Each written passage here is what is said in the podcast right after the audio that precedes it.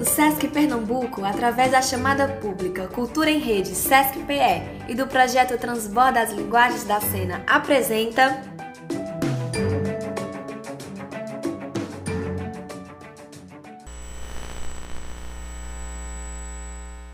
Está começando exatamente agora o segundo episódio do Bode Salva-Vidas, um podcast semanal que tem como desejo conversar sobre teatro e atualidades, sobre as novas possibilidades de agrupamento, sobre a força do estar junto. Hoje, a gente fala justamente sobre estar em grupo.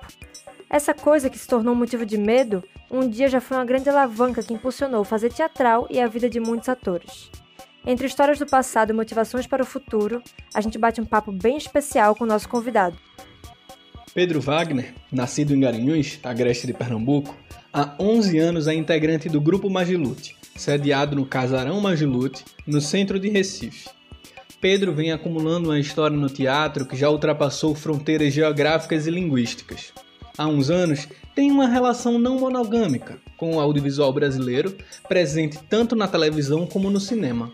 Participou também de obras teatrais como A Tragédia Latino-Americana, do diretor Felipe Hirsch, além de tantas outras junto ao Magilute. Sobretudo a gente, que é dessas linguagens velhas, cheias de poeira, que exigem a presença, é difícil sair para ir no cinema. Não tô conseguindo postar eu bonita de biquíni. E olha que os cinemas são dentro do shopping e não sei o que, e tarará. Imagina para ir ver uma peça de teatro. As pessoas, tem gente que não sabe nem o que é que não tem nem código, porque a gente vem também de uma pobreza educacional, né, de uma decadência educacional. Então é muito fácil voltar para esse lugar de limbo e de esquecimento. E aí eu não posso só culpar o país e a plateia que não vem. Eu tenho que tentar encontrar artifícios para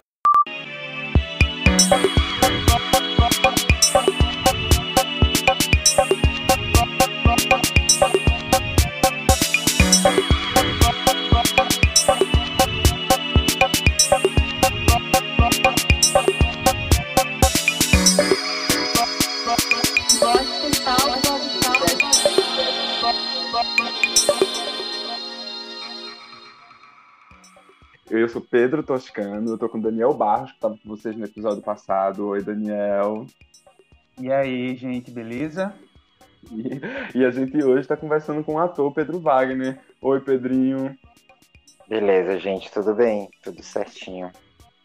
Maravilha, amigo. Como é que você tá por aí na quarentena? Tá tudo certo com você? Tá, pessoalmente você me conhece, né, Tosca? Você sabe que eu treinei a vida toda para isso. É, que eu sou muito quieto, muito recluso. Claro que tem milhares de outras questões, né? Pra fazer uma brincadeira aqui um tanto infame. A gente tá todo mundo, sei lá, meio desnorteado e ao mesmo tempo encontrando estratégias de sobrevivência, né? Todos os artistas, todos os grupos. E é meio nisso, assim, que eu acho que todo mundo tá nesse momento.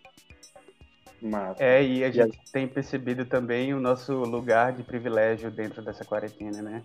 Claro, de a ter uma gente... casa, de ter comida. De poder fazer uma quarentena, de, de poder manter uma casa de alguma maneira. Eu tenho muitos amigos que precisaram voltar para casa dos pais, é, porque não estavam conseguindo segurar as contas. Então, sim, a gente fica revendo e fica sentindo de fato o que, que é o privilégio, né? Essa palavra tão usada, tão gasta, tão tão, tão reproduzida o tempo inteiro e às vezes a gente parece que, que não nos cabe esse lugar do privilégio e aí a gente percebe que independente é, de muita coisa a gente tem muito privilégio assim é um privilégio estar na minha casa é um privilégio não é, estar mais protegido continuar de alguma forma fazendo o meu trabalho é, porque não é todo mundo, não é todos os agrupamentos, não é todos os artistas que conseguem continuar, que conseguem se adaptar a esse momento.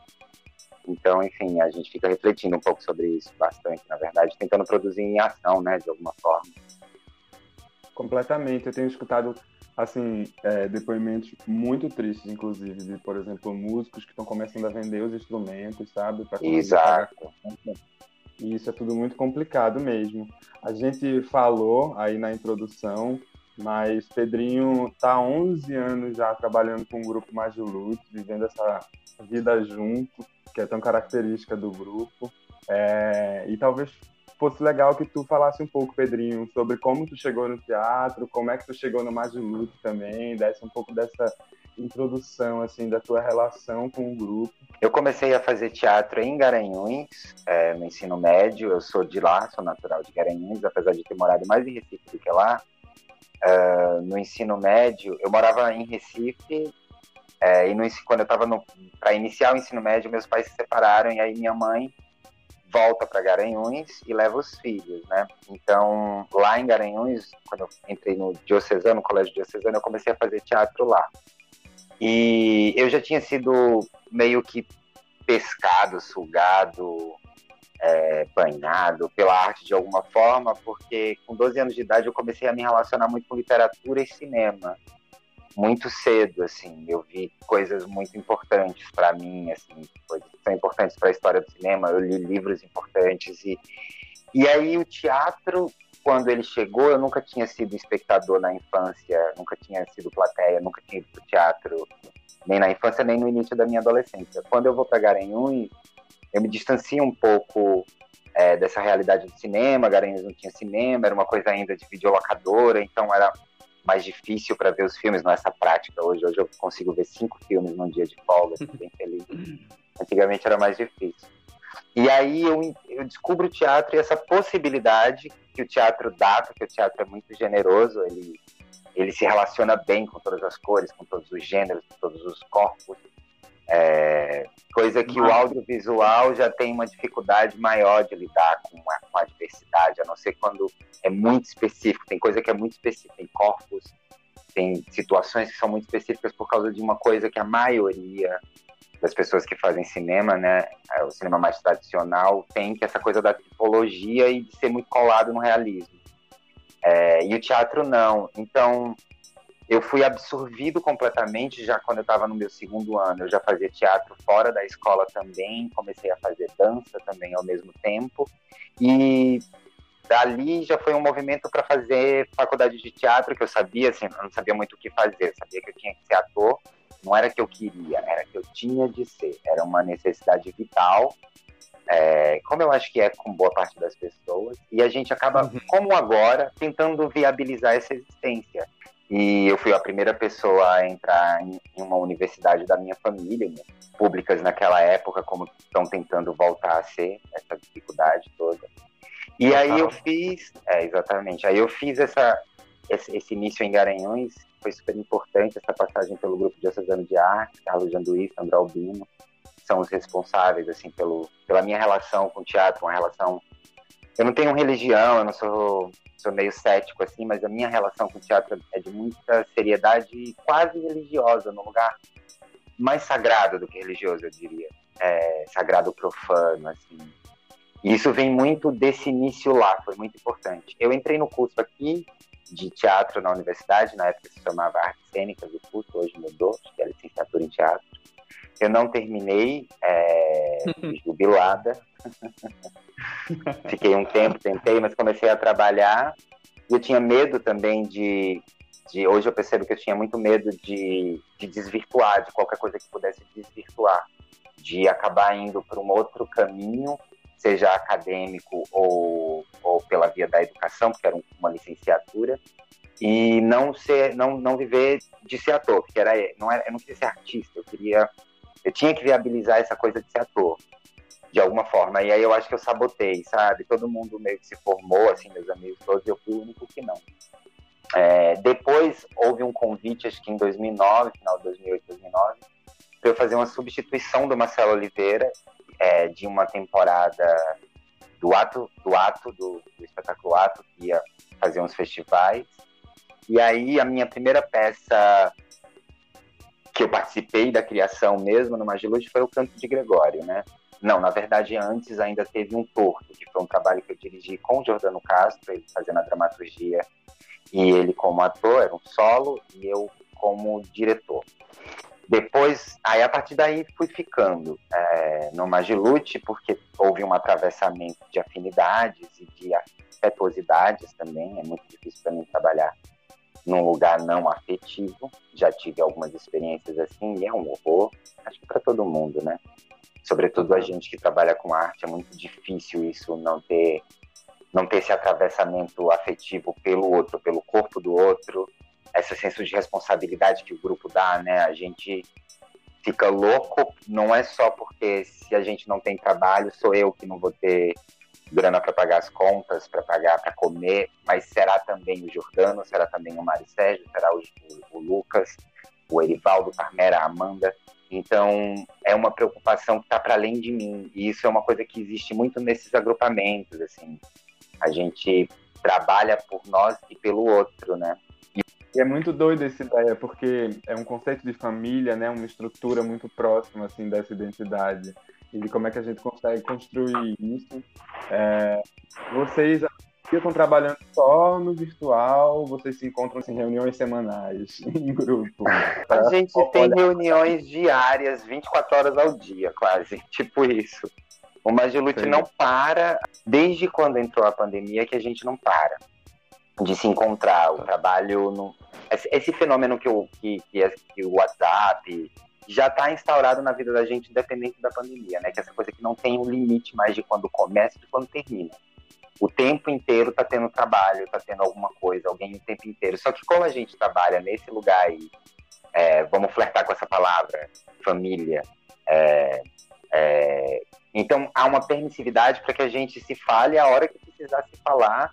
Às vezes, eventualmente, ou pelo menos uma vez por dia, sempre tem alguém que faz assim, reunião agora. Aí todo mundo para o que está fazendo e dá uma, mas é sempre meio pelo WhatsApp mesmo. São poucas as vezes que a gente faz, a não ser as reuniões especificamente de produção. Aí elas tendem a ser mais de videochamada e tudo mais. Se encontrando presencialmente, nós não estamos. A gente não se vê há muito tempo. É, o grupo, a gente não se vê há muito tempo. Então, é sobre isso que a gente também tem, tem se pensado também dessa forma eu queria falar duas coisas. Uma é que eu lembro de um trabalho, quando tu estava falando do teu início, eu lembro de um trabalho, eu acho que era universitário ainda, é, no Festival de Pedro Portugal, Festival Estudantil, que tava você, Igor, Vanderlei, Pedro Vilela, é, se chamava Teatro Pobre. Enfim, teatro Ordinário, muito. Teatro Ordinário de baixa qualidade, pequeno e insignificante. É, exatamente, eu não lembrar esse trabalho. Mas eu lembro que vi duas vezes e tal, e tinha. Lembro muito que tinha uma trilha sonora assim bem, bem radical e tal, e experimentações bem radicais aí lá naquela época.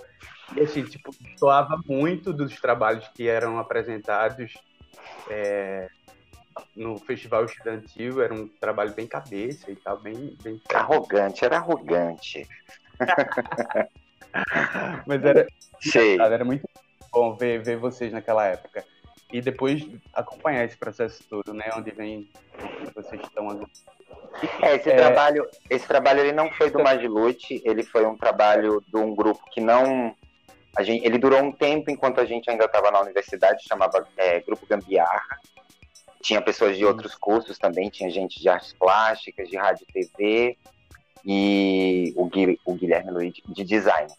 Então, e umas, uns alunos de artes cênicas, né? Eu, o Pedro e o Igor. A gente fez esse trabalho é, muito num, num lugar que, que, que, o, que o Magilute também acabou seguindo, que é usar esse próprio período de formação para experimentar. Que era uma coisa que eu lembro que alguns professores disseram isso para mim na faculdade. É, o João Denis, a Yara de Novaes, é, o próprio Arnaldo Siqueira, que era que os alunos, na época, quando a gente entrou, os alunos estavam usando muito pouco a universidade como espaço de experimentação. A gente também teve a sorte de que, um ano depois que a gente entrou, teve a estreia do teatrinho Milton Bacarelli, acho que o nome é esse, Milton Bacarelli, teatrinho de lá da Federal. Então, quando ele abriu, tanto ele quanto o LAC, que é um departamento de lá também, de artes cênicas, é, não sei se os nomes são os mesmos, enfim, é, eles estavam naquele momento, assim como o país, com toda uma política, com era primeiro ano do governo do Lula, a gente tinha uma prefeitura e um governo do governo do estado nem tanto, mas uma prefeitura com uma certa consciência, né? Tava o carnaval multicultural sendo formado na cidade, essa ideologia, essa ideia do carnaval multicultural, essa identidade que nos foi tão cara. Então, a gente surgiu de um momento quase como se a gente estivesse no momento no das nossas vidas, assim, pré-brotar, sabe? A flor do no. Era impossível não brotar naquele momento. As coisas.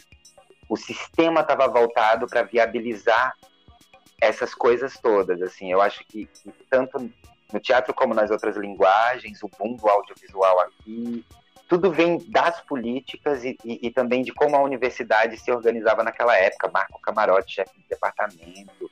É, então era era um outro movimento propício a. E eu acho que tem muito isso de estar na hora certa, no lugar certo é, e preparado. Né? Eu acho que estar na hora certa e no lugar certo, às vezes é um pouco de sorte, mas preparado não. O estar preparado está uhum. nas nossas mãos. A gente estar preparado ou não é uma coisa que só depende de nós, né? Você pega de calça curta ou não. Então eu acho que foi meio isso que aconteceu. O Gambiarra era um grupo um tanto egóico, eu acho. Você viu muito de exercício, mas era uma peça pretensiosa. O que é bom uhum. também, uma certa arrogância da juventude, que gera, é, que gera movimento, que era uma arrogância que gerava movimento. Tem, tem, tem uma certa. Às vezes a, a gente, quando é jovem, é arrogante, mas não se coloca em teste. Pelo menos isso a gente fazia, a gente colocava em teste. Foi uma experiência maravilhosa. Assim, anos depois foi que eu entrei no Magilute. O Magilute surgiu pouco depois dessa coisa do gambiarra, o gambiarra acaba, e o Magilute tinha uma outra perspectiva, né? Porque os meninos sempre foram mais trabalhadores, eu acho, mas eu lembro que a gente ficava muito impressionado, a gente tinha umas fleumas, ah, não vou apresentar a peça aqui, não vou fazer isso aqui, a gente era um bando de estudante lá no Gambiarra. Não tinha sentido fazer isso, enquanto o Magilute estava fazendo tudo, em todos os lugares mas acho que foi meio esse panorama. É importante lembrar que a gente vivia um contexto político que era propício para essas coisas acontecerem, não é porque, ó, porque foi da genialidade, do talento, porque primeiro eu não acredito nessas coisas, eu não acredito nem em talento, nem acredito até na genialidade, mas não no talento. O talento é trabalho. Pelo menos para mim, eu não nasci com talento, nasci bem desprovido de talento tudo que acontece para mim, eu tenho que trabalhar muito. E eu era muito ruim, muito ruim, mesmo quando comecei. E, e, eu lembro que quando eu entrei na faculdade, Mary, que eu amo, professora Rosemary, de técnica vocal, fazia tudo, fazia aula extra com ela, fazia grupo de extensão. Ela falava que eu tinha a pior voz que ela já ouviu no mundo. e eu achava maravilhoso, assim. Eu fazia, então, e o que, é que eu tenho que fazer? Porque é a única voz que eu tenho, o que é que eu faço, porque não é uma opção eu não ser ator. E ela fazia, então vem para minha aula de extensão, vem para não sei o quê. E aí eu acho que esse movimento é importante, porque uma crítica como essa podia me brecar, mas não existia espaço para ser brecado, nada ia me parar, nem me para hoje em dia. Que massa, Pedro, que bom te ouvir falando dessas coisas todas. E eu lembro bem também dessa época é, eu também tenho 33 anos, eu vivi bem essa época do carnaval multicultural, de João Paulo na prefeitura do Recife, de Lula lá em cima na, na presidência, e realmente bate uma saudade da ascensão da, da, das pessoas nas universidades. Enfim, foi um período realmente muito importante. Mas eu vou perguntar agora uma coisa sobre o futuro. É... Eita! sobre o futuro, um futuro, um futuro, um novo futuro, né? Um, uma nova forma. É, existe agora um planejamento de reabertura das coisas aqui na cidade. É, a prefeitura do Recife, o governo do estado, está divulgando várias, várias, várias datas de protocolos de reaberturas de, de, de sala de aula, enfim. É, e aí, como é que vocês estão pensando em relação a isso, sobre esse retorno à sala de ensaio? é, se vocês, como vocês anseiam isso, quando será possível, quando vai ser possível a gente voltar para o presencial. A gente está no momento quando a gente está iniciando uma segunda temporada do, do VHS, que vai gerar uma continuidade do trabalho, então a gente vai estar tá ocupado em temporada pelos próximos dois meses, dentro dessa perspectiva de fazer um teatro a gente nem chama de teatro, porque às vezes a gente diz teatro porque fica mais fácil, ter que ficar explicando. Mas a gente uhum. chama de experiência sensorial e a gente chama de um exercício dramatúrgico. É, é um fato a nossa necessidade de trabalhar com fabulação, é, as histórias precisam ser contadas, a necessidade de presença. Então, por exemplo, esse trabalho do VHS, o que a gente, ele começou com uma tentativa frustrada da gente adaptar o Apenas o Fim do Mundo, que é o trabalho mais recente do grupo, é, para fazer uma apresentação online. No entanto, a gente entendeu que porque a gente queria, a gente não tinha tecnologia, nem grana para comprar, não, não, tinha como, nem saberíamos manusear, é, porque a gente queria que fosse ao vivo, é, que não se desse na estrutura de live, que a gente pudesse fazer algo como é a própria peça, que ela se dá numa estrutura de deslocamento, nenhuma peça acontece no mesmo lugar. O VHS a, acaba vindo da frustração de montar isso, porque a gente não conseguiu. Passou-se um tempo e a gente precisava, as contas não batiam. A gente tem um casarão que a gente abriu a, em dezembro é, no centro da cidade e a gente usou todo o dinheiro que existia em caixa do grupo, acreditando que aquilo ia vingar. Estava no caminho de, porém houve tudo, toda essa situação que a gente está vivendo e o, o, VHS vem de uma estratégia de sobrevivência. Precisávamos pagar a conta, precisávamos é, comer, é, eu estou sob contrato de uma televisão aí, eu estava gravando uma série. Quando a gente eventualmente está nessas situações que alguém está fazendo um, um, trampo fora de audiovisual, essa, esse integrante ele para de receber salário por um tempo, pelo tempo da contratação. Já aconteceu de estarem dos seis, cinco contratados por uma TV durante oito meses e o grupo agradeceu profundamente porque os trabalhos não param. Isso não quer dizer que eu não eu, eu pare de trabalhar no, no grupo, é, porém eu paro de receber. Isso é super importante, porque eu entendo o Magilute como algo para o futuro. O meu futuro é o Magilute, e como ele vai se organizar, eu não sei. A gente vai sempre estabelecer estratégias de sobrevivência e tentar acompanhar os tempos. Não é. A gente jamais faria o VHS, tudo que coube no VHS assim do nada foi por causa do contexto em que vivemos que ele surge. A gente vai sobreviver junto com os carrapatos e com as baratas, os artistas. A gente, a gente vai sempre sobreviver, porque é uma necessidade inerente ao ser humano, essa necessidade de fabulação, é, de construção de memória através de uma construção estética, de uma reflexão estética sobre a vida. Então, assim, é, eu acho que a gente vai se adaptar para possibilidades mil. Eu vejo meus colegas estão fazendo muitas coisas diferentes. Tem gente experimentando áudio, tem gente fazendo uma coisa mais próxima de, de radionovela. É, tem gente experimentando as possibilidades. O que a gente não gostaria de ter perdido era a coisa da presença. Foi isso que guiou muito o VHS. É o que, que a gente pode fazer que fuja das lives, porque live era uma coisa que está um tanto massacrada, que não seja necessariamente uma live, e que a gente possa estabelecer visivelmente que a pessoa que está ali na fruição, na plateia, na plateia, entre aspas, o receptor, entre aspas, ele visse que está acontecendo na hora. E aí são artifícios simples, como, por exemplo, o ato de gravar um áudio. A gente poderia mandar o áudio gravado para a pessoa, né? Ela recebe, escuta. Uhum. Mas aí ela fica esperando.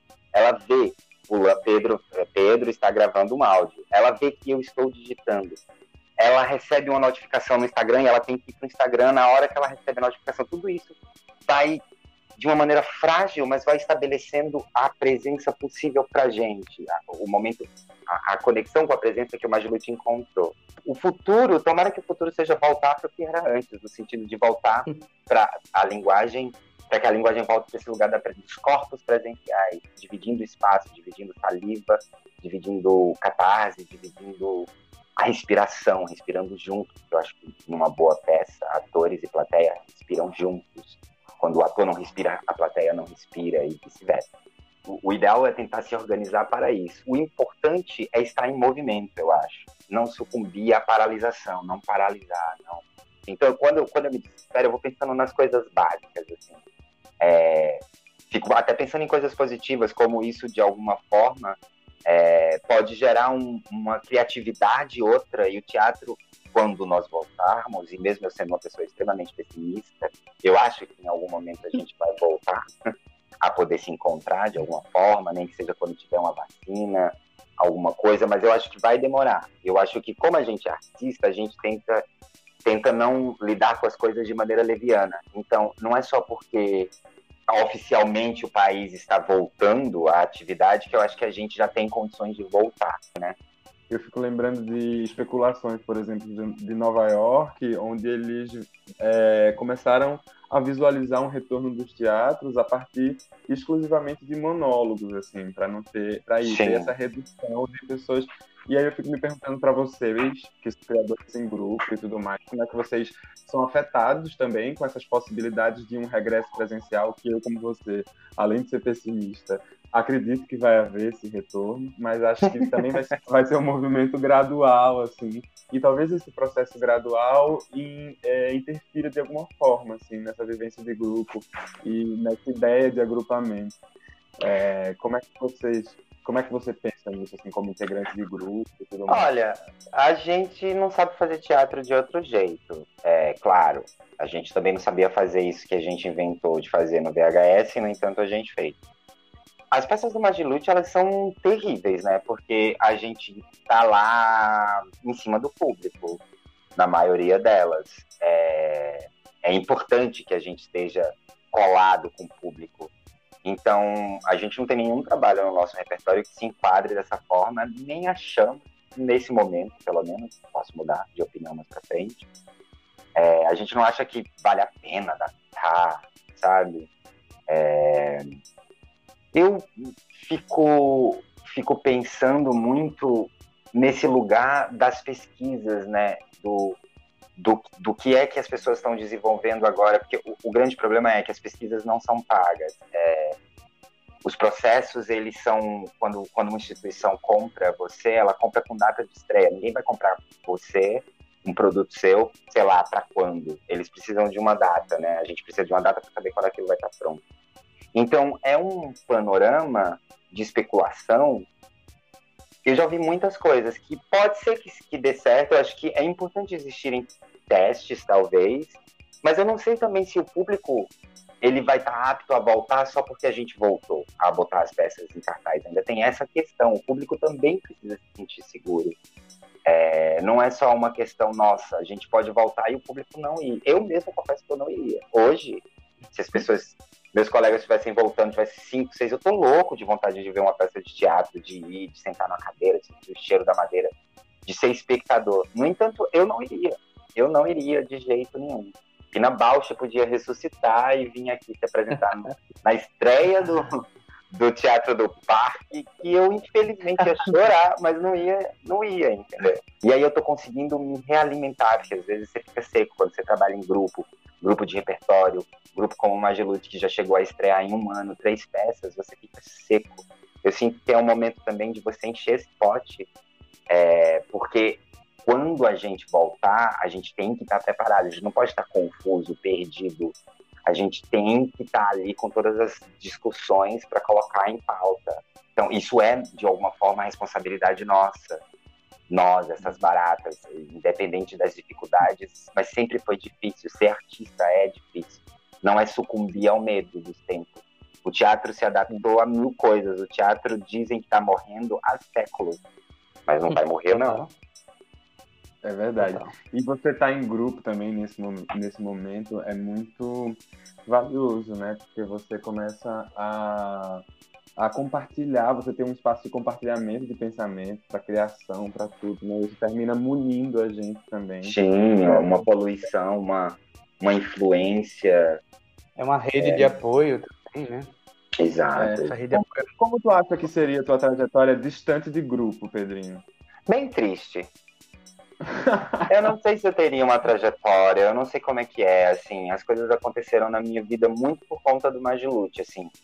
É, até chegar no Magilute, houve todo um esforço, porque eu sempre entendi, porque como eu sempre fui muito criticado desde a época do teatro na escola e do começo na faculdade, eu entendi muito rápido que para eu poder ser, exercer, trabalhar com essa coisa que era uma obsessão na minha vida, eu tinha que ter uma formação, porque não tem como aprender do nada. Uma pessoa que nasceu totalmente desprovida de talento, falando completamente troncho, com uma voz horrorosa, ela não ia ter como conseguir nada.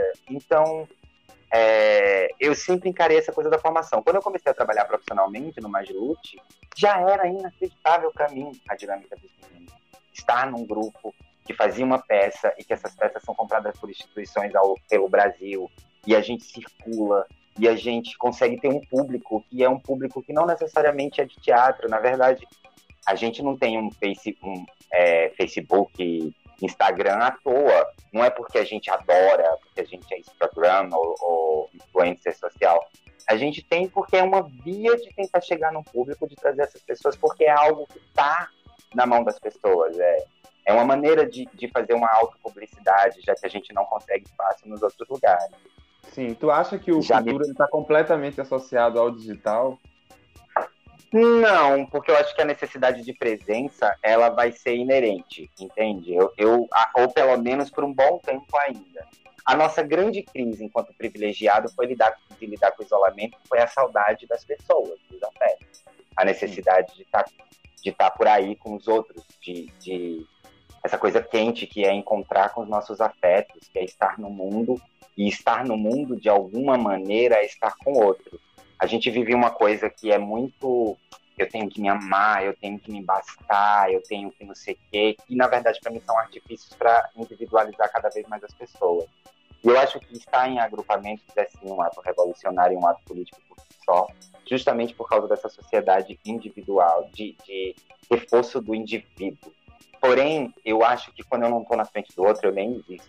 Porque eu nem sei se eu existo, se é real o que eu estou fazendo ou não. Eu preciso do aval do outro. Eu sou ator porque eu tenho uma necessidade genuína de existir. Eu só consigo existir perante o olhar do outro. Se o outro não está aqui, a pior coisa do mundo, depois de fazer uma grande peça, é quando ela acaba você vai pro camarim. Pra mim, canceriana, desesperada. Você sai de uma energia absurda e volta pra essa coisa que é a vida normal. é, eu queria saber o casamento, né? Essa relação de grupo que dura 15 anos, né? O Galpão também que já tem um, tem um percurso, a gente admira muito isso, isso é, é, é ponto de referência pra gente que tem um grupo o grupo sempre passa, eventualmente, por crises, sejam elas de criação, sejam elas de estrutura financeira, mas a gente nunca passa por crise nas relações. Isso não quer dizer que a gente está sempre se amando. Às vezes a gente não se aguenta. Quando a gente mais briga é quando a gente está em criação. Mas a gente nunca, a gente sempre briga querendo o melhor para o trabalho. É como se fosse o Magilute brigando pela boca de cada uma daquelas pessoas. Nunca é levado para o pessoal. É, então, tem um cuidado entre as pessoas que eu acho que um, um afeto mesmo. A gente percebe que o Magilute nos dá toda a liberdade para fazer o que a gente quer. Mesmo eu não concordando exatamente como a festa é, porque eu tenho que ceder também, e às vezes, para entrar o querer do outro, o meu tem que ser cuspido fora. E tem esse exercício de desapego que qualquer processo de criação tem que ter. Mas dentro do Magilute, para a gente ter sanidade para trabalhar, a gente entendeu claramente que isso não é um ataque pessoal. Que quando não entra uma cena de fulano, que quando não entra. É, e que eu preciso sim me sentir à vontade para meter o dedo, a mão, a perna, o pescoço na criação do outro. Não tem fleuma, a gente não tem fleuma entre nós. Então tem um, é um exercício eterno. É realmente a palavra que você usa, como um casamento, assim. É uma escolha, a gente entende que é uma escolha estarmos lá. Ninguém está lá obrigado. Se você se sente lá obrigado, talvez esteja na hora de você se retirar. Se você se sente que é dono daquilo dali ou daquelas pessoas, talvez esteja na hora de você se retirar. Demorou muito tempo até as pessoas do Magilu serem pagas por muito tempo, enquanto os meninos tinham alguma organização de privilégio, que era tipo, vivia com pai, com mãe, com pai com mãe não, porque todo mundo mais de foi basicamente criado por mulheres, vivia com suas mães, e a gente não necessariamente precisava trabalhar, eh, pagar conta, nunca se tirou dinheiro. Passaram-se alguns anos para sair o primeiro dinheiro do grupo do bolso de alguém. E a gente sempre trabalhou com a ideia de longevidade, porque é muito difícil existir essa longevidade na nossa, na nossa profissão. É muito difícil ser solto. Para nós, é muito difícil, a gente no Magilute, a gente sempre fala isso. Eu não gostaria nunca de ser um ator solto no mundo, um ator, um indivíduo, um ator só de convites, porque é péssimo tá sempre sendo chamado para o rolê dos outros. A potência do Magilute é justamente é, feita pela, pela valorização desses indivíduos. A gente já teve outras estruturas de gestão é, de gestão no grupo, que foi que, que, durou por muito tempo, que era uma gestão controlada e, e, organizada por uma única pessoa, e isso quase matou o grupo, é, quase trucidou, foi quase um holocausto interno, a manutenção, a tentativa de manutenção desse tipo de gestão. E aí, quando a gente rompe com isso e começa uma estrutura mais horizontalizada, a gente percebe que é muito trabalhoso o exercício da democracia, mas que é o único exercício possível de se trabalhar com, com respeito, é, com a não fabricação de monstros, porque a gestão concentrada em uma pessoa, ela fabrica um monstro. Primeiro porque é muito trabalho e porque a pessoa fica brincando de ser Deus. E Deus não existe, né? Venhamos e convenhamos. Mas a gente entende que isso foi um fenômeno não só porque a pessoa era um vilão, mas é a manutenção cruel dessa estrutura de gestão. É... A gente, quando se reorganiza e a gente tem uma estrutura hoje muito horizontalizada, é, tipo, é trabalhoso, mas é assim que tem que ser, eu acho, porque senão a gente atropela. É, eu acho que é mais importante a gente, a gente pensar essas coisas porque quando o futuro chegar, e o futuro vai chegar independente do nosso querer, independente da gente ficar desesperado com, ah, eu tenho que fazer isso, eu tenho que fazer aquilo. A gente é um momento, eu acho, de investigação do que é genuíno e do porquê que eu estou nesses, por que, eu estou nesse agrupamento de pessoas, se eu faço parte de um grupo, por que, que eu estou nessa profissão. A gente precisa às vezes fazer algumas prostituições para o sistema neoliberal. É, ah, você acha que não, você acha que a gente queria estar tá dando conta de rede social? Você acha que a gente. É, quantas concessões a gente tem que fazer? Tem um lado maravilhoso de estar com rede social, que é a proximidade com o público, mas tem um lado que às vezes é muito sedento, que é o, o, o ter que alimentar excessivamente esse material, do ter que procurar coisas quando a gente só queria fazer teatro. Tudo que eu queria era tal hora estar em cena, mas isso é sonho de Poliana. Não é assim que se faz. Não é assim que se fez teatro em nenhum momento da história da humanidade. Sempre houve todo um labor para poder chegar naquele momento de fruição artística. É, e eu acho que é ele que importa. E, ao mesmo tempo, todo o processo tem que ser feito com muito cuidado e respeito, porque senão ele está na obra. A gente vê, acho que muito do, da, do carisma que o grupo tem é porque a gente se gosta muito. Não quer dizer que a gente não se mate, que a gente já não tenha feito boneco de tudo um do outro, e que a gente não queira arrancar a cabeça e os olhos, eventualmente, um do outro mas a gente se ama muito. Muito bonito de ver como é revolucionário a maneira como você gere um grupo. E, e a gente entende, por isso que quando a gente está contratado para uma outra coisa, a gente não recebe, porque a gente quer que esse grupo continue. Sai alguém e o grupo se reorganiza e permanece. Muitas pessoas já saíram do Magilute e o grupo se reorganiza e permanece. A gente está agora, eu acho que na quarta geração do Magilute, eu acho. É, e acho que virão outras, talvez.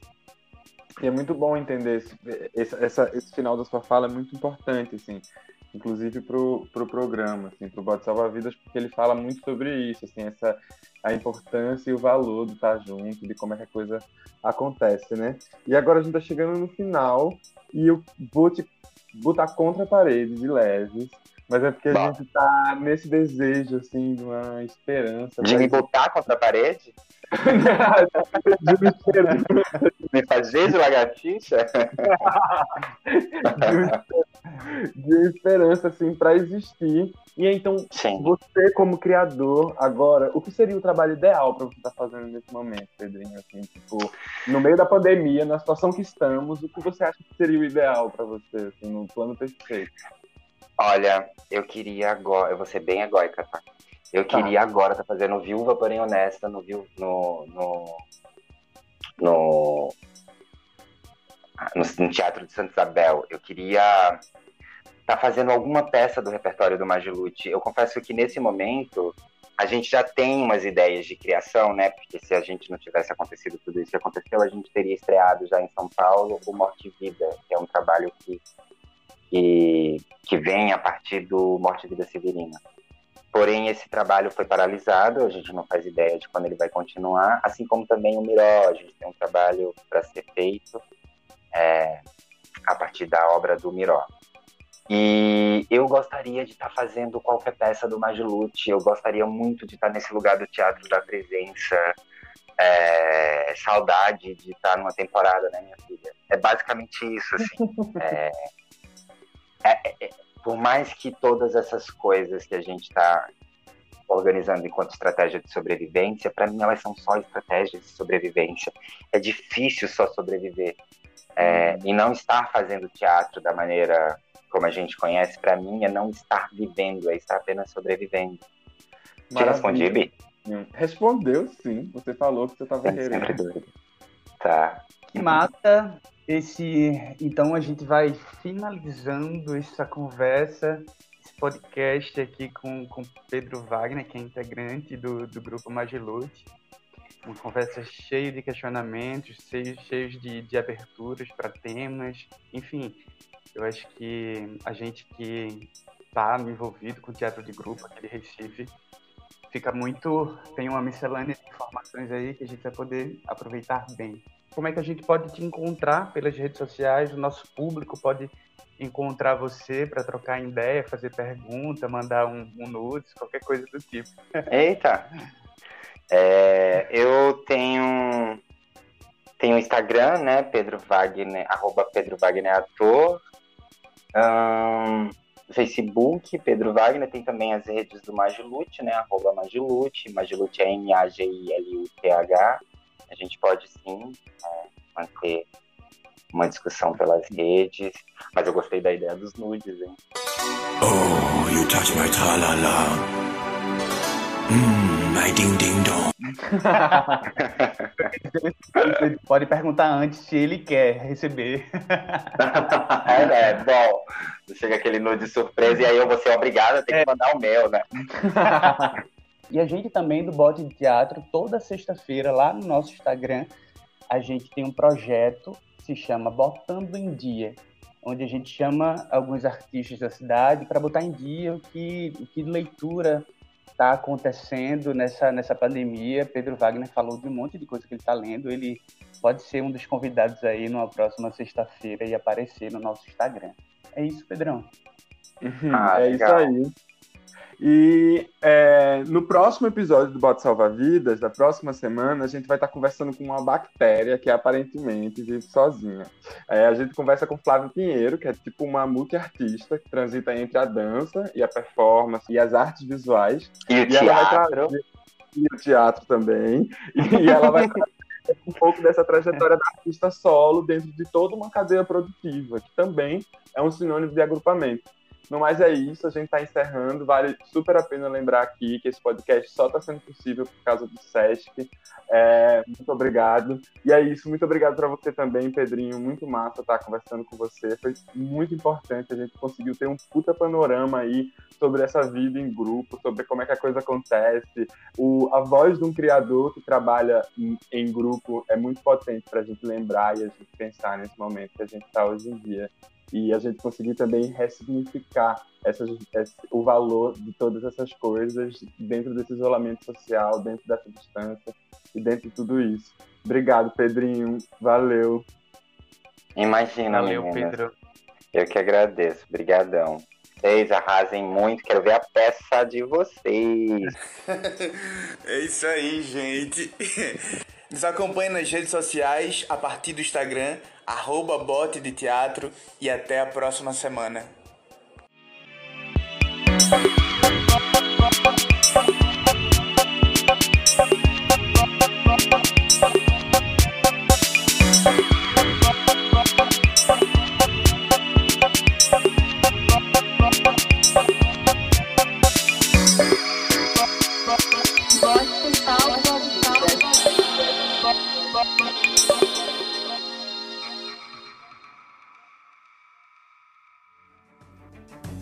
Essa é uma ação do SESC Pernambuco. Para saber mais sobre a nossa programação, acesse o site www.sescpe.org.br e siga-nos nas redes sociais do SESC em Pernambuco.